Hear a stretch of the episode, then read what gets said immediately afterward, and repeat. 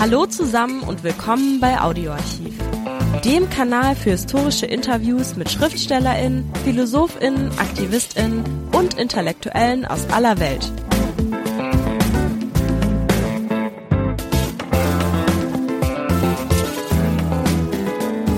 Hallo, Harald Gerlach hätte es leichter haben können, hätte er nicht nach seinem Abitur 1958 den Wehrdienst verweigert. Dann hätte er studieren können und vielleicht hätte er sich nicht für ein halbes Jahr 1960 davongemacht und wäre nicht durch Italien gereist. Und hätte danach nicht als Kiesgrubenarbeiter, Totengräber, Bühnentechniker, Theatermeister und Dramaturg an den Erfurter Bühnen arbeiten müssen. Aber die DDR hatte auch Karrieremöglichkeiten für Unangepasste. Vorausgesetzt, es änderte sich nichts. Ähnlich war es in der BRD. Am Ende blieb Harald Gerlach nur der Beruf des Schriftstellers, Romanciers und Lyrikers. Als wir ihn in Leimen trafen, wohnte er schon seit einigen Jahren in dem alten Weingut in der Nähe von Heidelberg. Windstimmen hieß sein aktuelles Buch. Die DDR, das ist die Provinzialität im Inneren gewesen, erklärt er, und man kreiste um ein Lebensgefühl, von dem man nicht mehr wusste, was es war. Das war 1997, zur gleichen Zeit, als man in Leimen die alte Bierbrauerei nach China verscherbelte. Aber Harald Gerlach interessierte der Westen nicht, auch wenn er dort lebte. Wer ihm heute noch einmal zuhört, der findet viel mehr Begründungen, warum aus dem Niedergang der DDR und ihrem Untergang ein Mythos wurde. Der Mythos DDR. Ein Mythos, der die Nachgeborenen bis heute nährt und sie in dem festen Glauben hält, Erben einer untergegangenen Welt zu sein. Doch Romantik wirkt im digitalen Zeitalter wie abgestandener kalter Kaffee. Heute kann niemand mehr unterscheiden, was Original ist und was Kopie. Schon gar nicht in Zeiten des Krieges und der Umweltkatastrophen. Harald Gerlach würde einen über den hölzernen Küchentisch anschauen und behaupten, dass ihn das nicht interessiere. Es ginge ihm nur um die Menschen in der Nachbarschaft und ihre realen Geschichten. Viel Spaß. Herr Garlach, Ihr neues Buch Windstimmen ist die erste Veröffentlichung von Ihnen seit 1989. Wieso diese lange Unterbrechung? So ganz stimmt es nicht. Ich habe ein paar Bücher gemacht, die aber nicht auf den großen Markt gekommen sind. Das waren einmal 1990 ein Tagebuch, das ich in der Zeit der Wende geführt habe. In dieser Zeit habe ich es erst und ich bin ganz sicher das einzige Mal in meiner Biografie Tagebuch geführt. Und ich habe äh, daraus ein Buch gemacht, das 1990 im Herbst erschienen ist, das heißt Einschlüsse, Aufbrüche. Und ich habe dann eine Reihe bibliophiler Bücher gemacht, die teilweise sehr teuer waren und deshalb für einen exklusiven Kundenkreis nur zugänglich waren. Das ist also das eine. Das andere ist, dass tatsächlich nach den Tungen, dem Gedichtband Wüstungen, lange Zeit nichts mehr auf den großen Markt gekommen ist. Das hing damit zusammen, dass ich glaubte, dass nach den Umbrüchen 1989, 90 für mich eine Denkpause wichtiger wäre, als mich vorschnell wieder zu Wort zu melden. Ich habe mir so eine richtige Denkpause verordnet. Ich habe zwar geschrieben, aber ich war unsicher, ob es gut wäre, jetzt zu publizieren. Das kam auch in eine Zeit einer riesigen öffentlichen Erwartungshaltung. Alle Welt äh, erwartete den großen Wenderoman, von dem ich sicher bin, dass er nie geschrieben werden wird. Literatur geht anders, zumindest bei mir, so dass es also erstmal ganz subjektive Gründe gab, später wieder mit einem Buch auf den Markt zu kommen. Aber es gab dann auch noch Gründe, die außerhalb meiner Entscheidung lagen. Also mein Verlag, der Aufbauverlag Berlin, kam damals schwer in die Krise. Dann wurde also die Führungsmannschaft ausgewechselt. Man trennte sich von Autoren.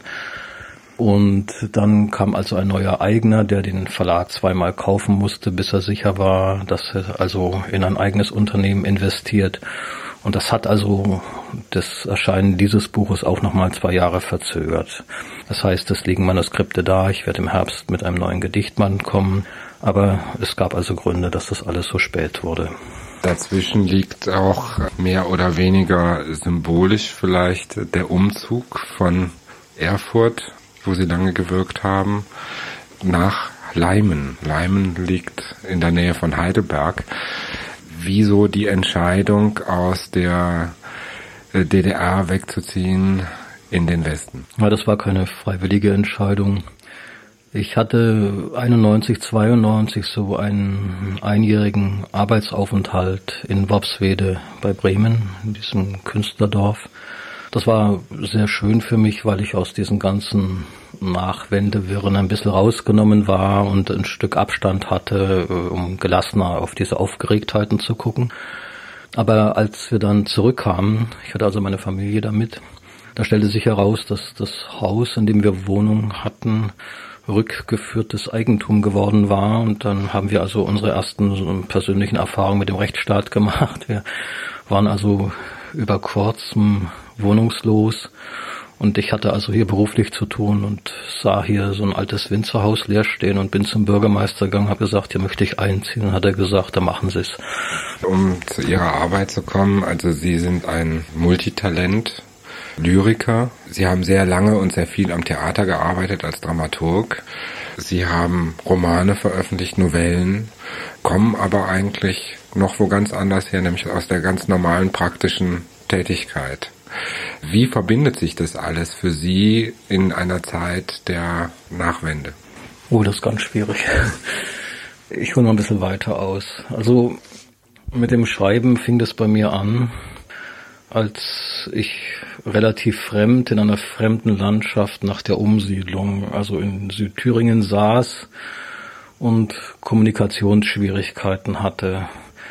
Das ist zwar äh, das Dorf gewesen, aus dem meine Vorfahren mütterlicherseits stammten, aber wir waren damals als Fremde, als Polacken oder so, doch mehr geduldet als geliebt in diesem Umfeld. Und da begannen eigentlich meine Schreibversuche und irgendwann merkte ich, dass mein Fundus, mein Wissensfundus um die Welt und die Zeit nicht hinlänglich ausreicht, um Literatur zu verfertigen und da habe ich nachgeguckt, wie man in Deutschland Dichter wird und habe dann also eine Bildungsreise ins Mediterrane unternommen. Das war 60, 61. Ich bin also einfach im Winter losgelaufen in Halbschuhen und wunderte mich, dass in den Alpen so viel Schnee lag. Ich bin also auf der klassischen Bildungsroute Goethes zunächst gezogen, war dann verdutzt dass ich aufgrund meiner geringen Italienischkenntnisse mich verlief und irgendwann in Genua war. So, und als ich dann irgendwann zurückkam, dachte ich, nun bin ich ein Dichter und hatte dann aber erstmal Schwierigkeiten mit dem Land oder mit dem Staat, in dem ich lebte. Und so kam es dazu, dass ich eine ganze Reihe praktischer Arbeiten gemacht habe, also vom Kaufhaus Roten bis zum Totengräber, bis ich dann irgendwann am Theater landete und das war ja dann auch eine Zeit in, in Erfurt am Theater, da war ich viele Jahre Hausautor. Und äh, seit 84 bin ich dann freischaffend. Nun habe ich so ganz tradierte Literaturvorstellungen. Ich denke halt, dass ein Dichter ein Stück geschrieben haben muss und ein Roman und eine Novelle und also das ist bei mir, ich bin irgendwie da so ein Fossil. Ja, und äh, das ist natürlich äh, nach dem Umzug hierher nach Leimen auch nicht leichter geworden. Ich denke schon, dass äh, Literatur durchsetzen zu allen Zeiten einer gewissen Elastizität, auch gewisser Listen bedurft hat. Ich denke schon, dass ich da auch ganz gut trainiert bin. Aber der Anteil der Brotarbeit zu Lasten der rein literarischen Arbeit hat sich schon verschoben hin zur Richtung der Brotarbeit. Also ich muss sehr viel mehr Zeit und Kraft aufwenden, um das Brot für unsere fünfköpfige Familie zu verdienen, als ich das vor 89 tun musste. Nachdem es die DDR nicht mehr gibt, zu dieser Charakterisierung. Ich äh, antworte mal mit einem Gedicht. Das Gedicht heißt Reisen via Roma ist geschrieben 82 und veröffentlicht 84. Die Pässe sind frei, schneefrei. Hinter Trient heißt es blühen im Januar die Veilchen. Brotzeit an der lombardischen Straße, das Kolosseum schließt erst um acht. Orte fliegen vorüber, Ländereien, Marienthal, Mohlsdorf. In Krawinkel steige ich aus, Weltbürger, genug für heut. Alle Wege führen für mich nach Krawinkel, 40 Autominuten, grenzenlos. Das heißt, äh, ich habe diese äh, Situation der Enge, die für mich also nicht so sehr problematisch war dadurch, dass es da ein Ende gab, über das man nicht hinauskam, sondern die vor allem dadurch problematisch wurde, dass sie zu einer unerträglichen Provinzialität im Inneren führte. Das war für mich das Allerunerträglichste, wo alle Bezüge zur Weltliteratur verloren gingen. Das war mein Existenzproblem. Und natürlich habe ich dann aus der Not die Tugend gemacht und habe versucht, das zu thematisieren. Aber das war ein aufgezwungenes Thema und nicht ein freiwillig gesuchtes. Insofern entbehrt diese Beschreibung nicht eines gewissen Zynismus. Nun gibt es äh, in, sagen wir da, wo jetzt vermeintlich freie Wahl ist, des Themas haben Sie sich eines angenommen in Ihrem Buch Windstimmen, was mir erstmal als äh, im Westen aufgewachsener doch sehr befremdend ist, nämlich eine Geschichte, die sich von Schlesien aus abspielt, dann in Richtung Westen bewegt. Warum dieses Thema Schlesien, wenn ich jetzt nicht ausgehe, dass Sie in den ersten fünf Lebensjahren da so viele Erfahrungen machen konnten, dass Sie da noch sehr viel im Gedächtnis haben? Zunächst mal, das ist kein Vertreibungsroman. Diese Landschaft Schlesien, die in diesem Buch auftaucht, ist natürlich meine Erfindung. Sie haben es eben richtig gesagt. Ich habe mit fünf Jahren Schlesien verlassen und ich hatte keine Vorstellung, was diese Landschaft ist weder geschichtlich noch im eigentlichen anschaulichen Sinn. Ich habe mir ein Bild dieser schlesischen Herkunftslandschaft später selbst erarbeiten müssen. Da gab es Erinnerungen der Erwachsenen, dieses abendliche Weißt du noch, wo Fotos herumgereicht werden, auf denen man eine verrostete Stalltür knarren hört. Aber das ist das eine, das andere ist also richtig erarbeitet. Das Erstaunliche für mich war, als ich Anfang der 70er Jahre dann wirklich dorthin fahren durfte, vorher war das für mich nicht möglich, musste ich feststellen, dass das, was in diesem polnischen Westgebiet noch von Schlesien auffindbar war, erstaunlich dicht an dem Bild lag, das ich mir von Schlesien verfertigt hatte. Aber das ist eine andere Sache. Gleich geht's weiter mit dem Interview. Zuvor noch der kurze Hinweis. Liked uns, wenn es euch gefällt. Für mich ist diese schlesische Landschaft eine Erfindung, so wie die Figuren, die ich da hineinsetze, Komprimate erfahrener Wirklichkeit sind, aber keine eins zu eins Abbilder, so wie dann auch diese thüringische Landschaft, in der die anderen zwei Drittel des Buches spielen, auch ein Konstrukt sind. Also es gibt da Orte, die es tatsächlich gibt, aber das, was in, im Buch ist, werden Sie so nirgends finden, an keiner Stelle. Bleiben wir noch ein bisschen bei dem Buch. Die Figuren in dem Buch sind sehr metaphysisch. Sie wirken wie Traumwandler in einem Gespräch, die sich durch Gegenden bewegen. Jetzt habe ich auch in den äh, Dingen, die äh, ich gelesen habe über sie, das immer wieder gefunden, eine Affinität zu drei verschiedenen Dingen. Das ist einmal Volksmärchen, dann habe ich den Begriff des Mittelalters, der Mystik, Meister Eckhart und äh, ähnliche Figuren und den Begriff des Humanismus gefunden. Und ich habe beim Lesen so das Gefühl gehabt oder für mich so das Gefühl gehabt, alles, was sich außerhalb abspielt, das spielt sich immer irgendwie verschieden ab, aber das Gespräch bleibt eigentlich immer wieder das gleiche als Rezitation quasi. Kann man das so sehen? Sie haben drei Punkte angesprochen, ich sage zu jedem etwas. Fangen wir von hinten an. Also noch ein Umweg. Ich kenne hier in der Nachbarschaft Leute, die buchen eine esoterische Drei-Wochen-Reise nach Irland, sitzen dann nächtelang auf keltischen Hügelgräbern und warten um Mitternacht, dass die Feen singen. Meine, wenn Sie so sagen, Gespenstergeschichten haben mit Esoterik nicht das geringste zu tun. Sie sind Exoterik.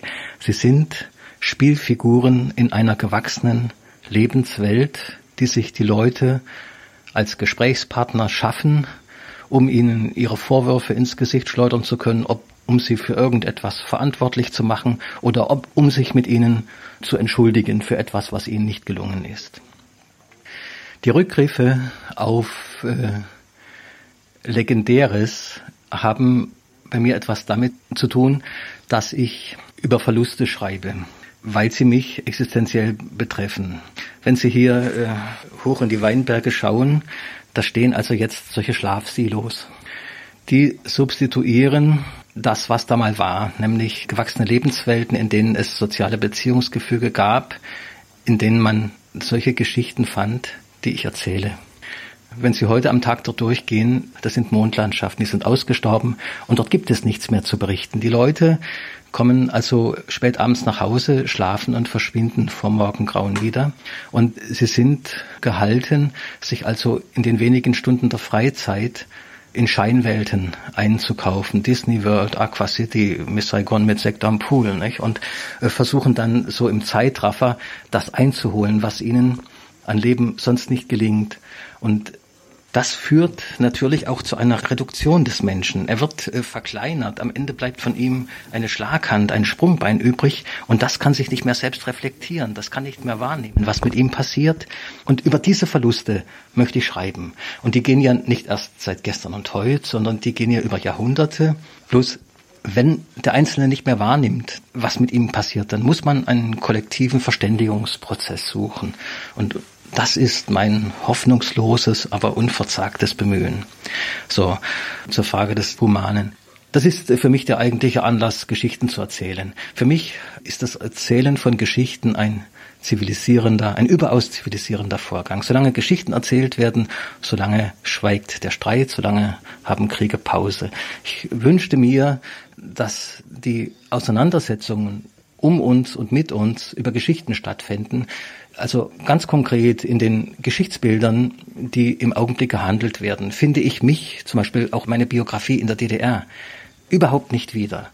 Aber in, über Geschichten kann das gehen. Und äh, also das ist für mich sozusagen das humane Prinzip in der Geschichte. Besonders der zweite Teil des Buches zeichnet sich für mich aus, dass sie auch immer wieder auftauchen. Und zwar mit Sätzen wie das Buch, da alle Heimlichkeit inne liegt, ist der Mensch selber.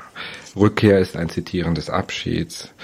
Wo es nichts mehr gibt, was weh tut, Zeit ist zerrissen, Unzeit, das ist das Ergebnis dieses Buches eigentlich. Zeit ist zerrissen, wir leben in einer Unzeit, wo es nichts mehr gibt, was weh tut. Keine Leidenschaft mehr, kein Glück, nur noch Spaß, aber den muss man kaufen. Willkommen im langweiligsten Land der Welt. Der Roman beginnt ja mit einer Vorgeschichte und die hat noch eine Vorvorgeschichte, Legende genannt. Und überall werden Geschichten von Leuten erzählt, die sich nicht begnügen mögen, die sich nicht abfinden wollen mit dem, was ist, die nach den Verheißungen fragen. Und nun kann man ja also so, wenn man die Geschichte der großen Verheißungen betrachtet, das ist schon entmutigend. Also da gab es mal die Propheten, die das gelobte Land verkündeten, wo Löwen und Schafe nebeneinander weiden und Milch und Honig fließen. Dann im Mittelalter kommen also die Hellseher und Schwarzmaler, die also nur noch die nahen Katastrophen ansagen. Und heute haben wir die Trendforschung. Also allein an dieser schrumpfenden Dimensionierung äh, kann man so die Fortschrittserwartung äh, nicht gut aufrechterhalten. Aber hier geht es ganz konkret um Geschichten von Leuten, die fragen, die fragen jetzt nicht nach Utopien oder anderen Gesellschaftsmodellen, sondern die sagen, mir genügt es nicht, wie es ist. Die also einen Glücksanspruch haben, der nicht abzutöten ist. Und das macht sie für mich kostbar. In allem ihren Scheitern, es ist ein sehr alltägliches Scheitern in allen Figuren, weil alle müssen die Erfahrung machen, dass sich die Niederlagen nicht sozusagen als Erbgut weitergeben lassen, dass man aus ihnen lernt, sondern alle machen immer wieder Fehler oder sie scheitern an Dingen in ihrem Umfeld, die halt auch nicht besser geworden sind. Von vornherein war für mich die Frage, wie muss die Welt beschaffen sein, damit sich der Mensch als das verwirklichen kann, was er nach meinem Verständnis eigentlich ist, also ein produktives, ein kreatives Wesen. Und natürlich eine Welt, die sich immer mehr dazu entwickelt, dass sie den Menschen als kreatives, produktives Wesen entbehrlich macht. Nicht? Also die macht es ihm ja nicht leichter, seinen Glücksanspruch zu realisieren. Und darum geht es in diesem Buch. Zu Ihrer Vergangenheit zählt da die DDR, mit der Sie klarkommen müssen. Ist das das reduzierte Glücksgefühl? Meine sehr schwierige Geschichte mit der DDR ist natürlich erstmal meine ganz private Geschichte. Ich merke, dass es unglaublich schwierig ist, darüber mit Außenstehenden zu reden, weil die Beschreibungen laufen immer auf Vereinfachungen hinaus und das Allerschwierigste ist, dass ganz schnell alles in diesen riesigen Trichter Stasi hineingekippt wird. Ich habe jetzt äh, das erste Mal in dieses Buch von Achim Walter hineingeschaut, wo ich also einem Teil meiner Opferakte begegnet bin und das ist zwar erschreckend, aber es beschreibt überhaupt nicht die Wirklichkeit meiner Existenz. Also die ist viel widersprüchlicher und viel sensibler auch in, in vielen Bereichen. Also es gibt in diesem Buch eine Stelle, in der ich versuche, so ein Bild für das zu finden, was ich, sagen wir mal, seit den frühen 70er oder späten 60er Jahren als Lebensgefühl empfunden habe. Das ist also dieses Warten, wo man schon nicht mehr weiß, worauf und äh, dieses Kreisen in einer Feldbahnlore, die also eine Art Bewegung vortäuscht, die aber keine Bewegung ist. Das ist also vielleicht der erste Versuch, eine Art Lebensgefühl zu beschreiben. Aber ich denke, das braucht noch sehr viel Zeit, bis sehr genau über eine Fülle von Geschichten Bilder sichtbar werden, die annähernd mit dem zu tun haben, was da gewesen ist. Ich glaube, dass auch überhaupt noch keine gesellschaftliche Bereitschaft vorhanden ist, das wirklich bis ins Detail zu problematisieren. Die Klischees sind eben so übermächtig, dass sie sofort jeden sensiblen Versuch erdrücken. Ich habe zwei Stellen gefunden. Eine, das, was mich sehr erstaunt hat. Ich selbst habe für vieles Verständnis. Eigentlich bin ich ein 68er. Ich fand das sehr interessant in diesem Buch, dass das so nach hinten raus immer mehr einen autobiografischen Einsprengsel hat, die losgelöst sind von der Geschichte, die dort erzählt wird, die losgelöst sind von den Landschaften, die dort erzählt werden. Das sind wie so Standardsätze, an die man sich halten kann oder nicht. Diese befremdlichen Einsprengsel sind tatsächlich also fragmentarische Splitter aus einer Wirklichkeit, die für mich einfach dadurch belangvoll geworden sind, dass sie sich unheimlich quantifiziert haben in dieser Nachwendezeit. Also ich bin wirklich kaum einem Investor oder Entwicklungshelfer oder Kolonialoffizier begegnet, der nicht von sich in Anspruch nahm, ein ehemaliger 68er zu sein und sozusagen größte Sympathie für diesen gescheiterten Versuch, DDR einmal gehegt zu haben. Bloß vielfach war dann das wirkliche Handeln dem völlig entgegengesetzt. Aber das ist ja nicht das Thema.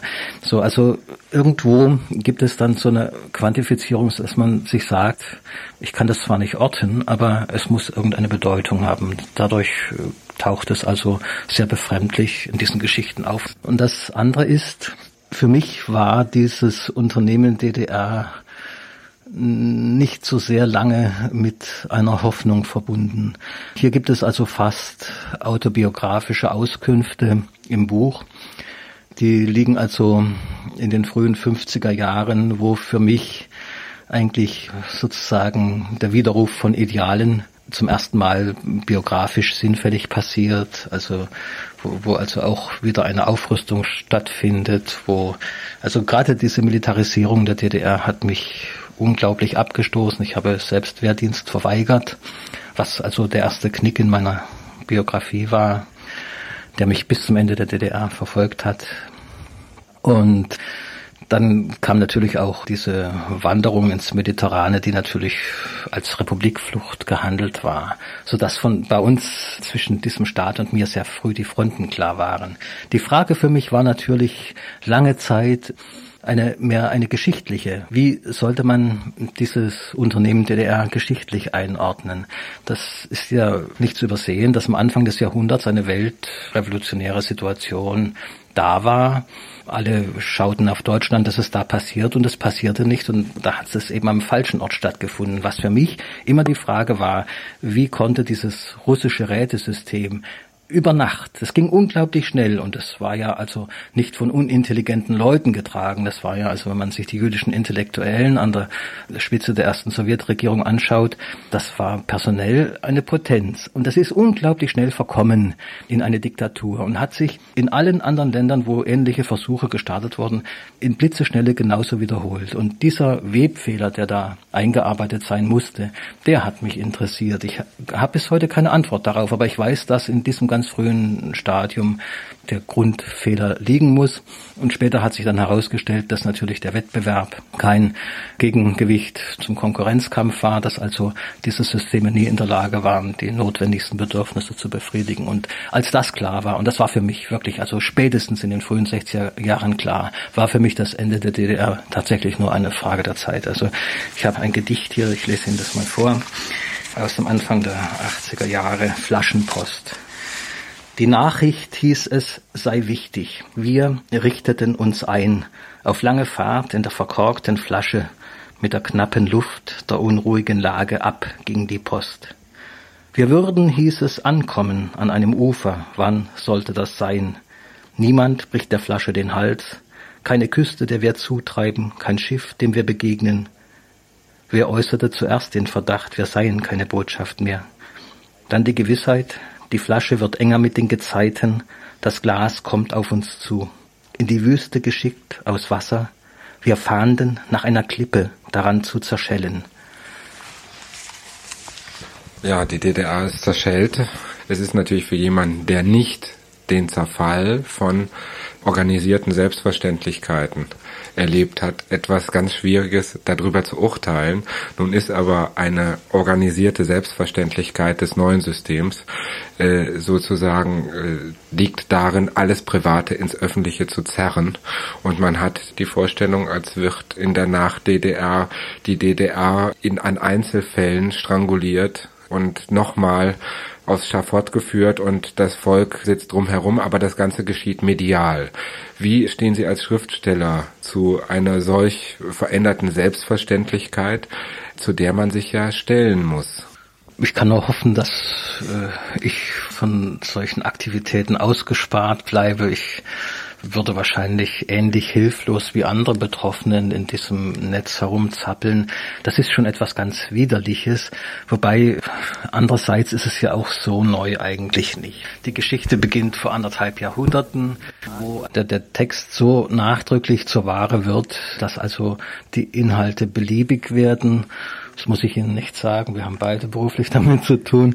Das Problem für uns äh, war halt, dass wir so viele Jahre nicht trainiert waren, mit so etwas umzugehen. Also die Hilflosigkeit kommt auch teilweise aus mangelnder Übung. Ich kenne Kollegen hier, die sehr viel gelassener mit so etwas umgehen und dann sagen, die Hauptsache ich stehe im Blatt. Ganz gleich womit.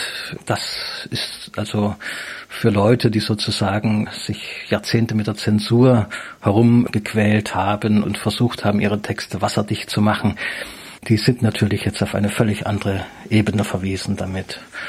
Das also ist, sagen wir mal, dieser subjektive Bereich. Aber viel spannender wird für mich äh, die Entwicklung im gesellschaftlichen Bereich. Wenn ich einfach nur die Zeit nehme, die ich jetzt hier in Nordbaden lebe, wie sich die Dinge wandeln, wie die Polarisierung in der Gesellschaft sich zuspitzen, wie also der Unterschied zwischen arm und reich krass wird und zwar in, in einem rasanten Tempo. Also das Kapital sich sozusagen seiner Sozialpflicht und seiner Kulturpflicht immer mehr entledigt, dann macht man sich schon Gedanken, wo dann also der Knackpunkt liegt, wo das Ganze auseinanderreißt und der sogenannte gesellschaftliche Konsens, der ja nur darin besteht, dass man sagt, wo ist die erste Bürgerpflicht, dass der aufgekündigt wird. Und die Sorge, die, die für mich äh, besteht, ist die, dass also diese sozialen Konflikte, die auf uns zukommen, nicht mehr von einer disziplinierten und, und organisierten Arbeiterschaft ausgestanden werden, die wird ja im Zug dieser Globalisierung sehr schnell verschwinden, sondern eine anarchische Menge Verelender, da wird das irgendwie auszutragen haben. Und ob diese Konflikte dann sehr glimpflich ablaufen, das wage ich nicht mehr zu behaupten. Nun gibt es bei dieser ganzen Zuspitzung, Sie haben das am Anfang des Gespräches gesagt, der Literat ist, jedenfalls Sie, ein Fossil. Ist Literatur auch äh, fossilienhaft? Ja, sie macht etwas, was zunächst mal nicht gut verkäuflich ist. Nicht? Also sie hat einen, einen schweren Stand auf dem Markt. Sie ist zur Ware geworden, ist keine Frage. Aber andererseits äh, hat sie einen Doppelcharakter. Sie, sie versucht ja dabei noch eine Botschaft äh, oder einen, einen Inhalt zu vermitteln. Und das ist sozusagen die schizophrene Situation der Literatur. Also sie muss sich auf dem Markt feilbieten, aber sie muss sozusagen etwas, was eigentlich von einer Gesellschaft, die es gelernt hat, sich nicht zu reflektieren, akzeptiert werden in ihrer Problematik. Und das macht es ihr von vornherein nicht unbedingt leicht. Andererseits denke ich, dass die Literatur unglaublich wichtig ist äh, in der Beschreibung, ich habe das vorhin schon gesagt, dessen, was an Verlusten in der Gesellschaft vonstatten geht. Und dieser Prozess ist beängstigend aufgrund seiner Geschwindigkeit. Und das ist also mein Selbstverständnis, das ist der Grund, weshalb ich schreibe.